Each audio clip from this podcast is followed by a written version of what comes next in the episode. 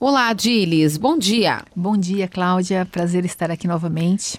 Bom, Adilis, continuando a nossa conversa, o nosso bate-papo sobre sucessão familiar, a gente vai falar hoje sobre como lidar os, com os conflitos entre as gerações, né? Sim.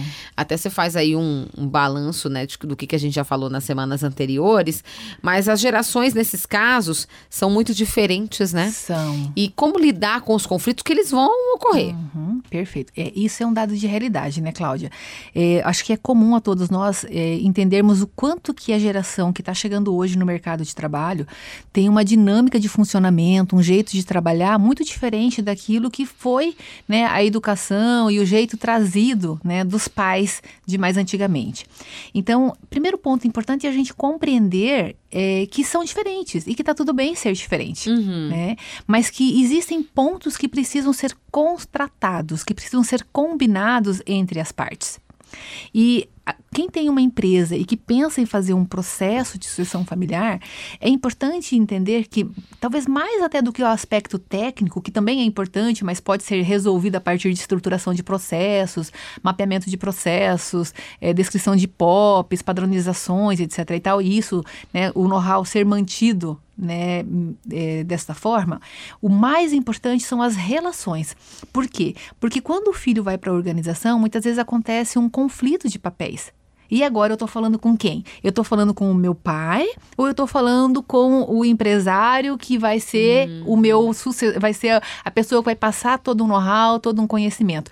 Então, se não houver uma separação eh, dos papéis, o nível de conflito tem que ficar muito alto, tende a ficar muito alto. Por quê? Começa a haver uma mistura da figura paterna com o filho, o pai olhar para o profissional que está entrando não como profissional, mas como filho. E aí, muitas vezes, até desqualificar, Isso vai lá pra desconsiderar. É. Leva isso para casa e complica. Isso, aham. Então pode haver desde uma superproteção, que não é saudável num processo de sucessão familiar, Uhum. é, assim como uma desqualificação da competência, né? Será que o fulano vai dar conta? Né? Será que do jeito dele vai funcionar? Né? Ah, mas são tantos anos fazendo dessa forma. E por outro lado, quem está chegando, olha e fala assim, vê tantas oportunidades de melhoria, tanta coisa que se dependesse dele ele faria diferente. Então, essa e, e- e por visão parte desse é conflitiva muitas vezes. dessa pessoa aí que é o que é o fundador, é, Adilis, realmente ele se desprender e também se abrir a novidades, né? Porque Também. É, é aí que entra até uma questão de humildade, né? E a É. pessoa falar, poxa, isso aí que você tá me propondo, eu há É. 30 anos nunca fiz assim, mas pode ser bom. Pode ser bom. Por isso que tem que ter uma, uma- um espaço de diálogo, um espaço de comunicação entre as partes, mas na esfera profissional.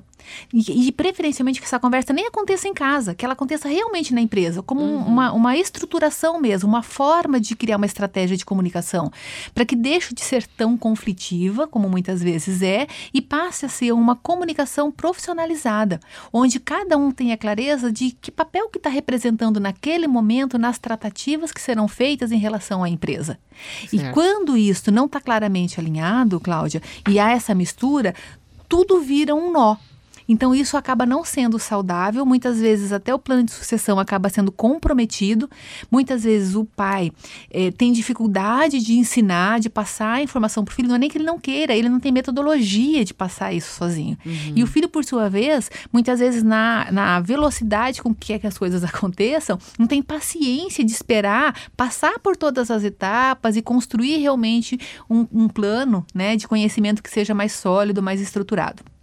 Então, além desses aspectos, eu vejo também dois pontos importantes. Que eu sempre brinco assim, que o fundador é soltar o osso, né? E quem está entrando querer pegar esse osso e transformar isso tudo num jeito diferente de fazer. Então, às vezes, a resistência pode estar nos dois lados. Né? Então, a gente não pode aqui dizer que é só o pai ou dizer que é só o filho, mas sim em como essa interação se dá. E aí, nesse ponto, muitas vezes, quando eles percebem que não é possível fazer sozinho, aí sim é importante ter alguém para fazer essa construção, essa mediação, até que eles encontrem uma forma de se comunicar e de estruturar que seja viável. Tá certo. Adilis, obrigada e até a próxima. Valeu, sucesso a todos.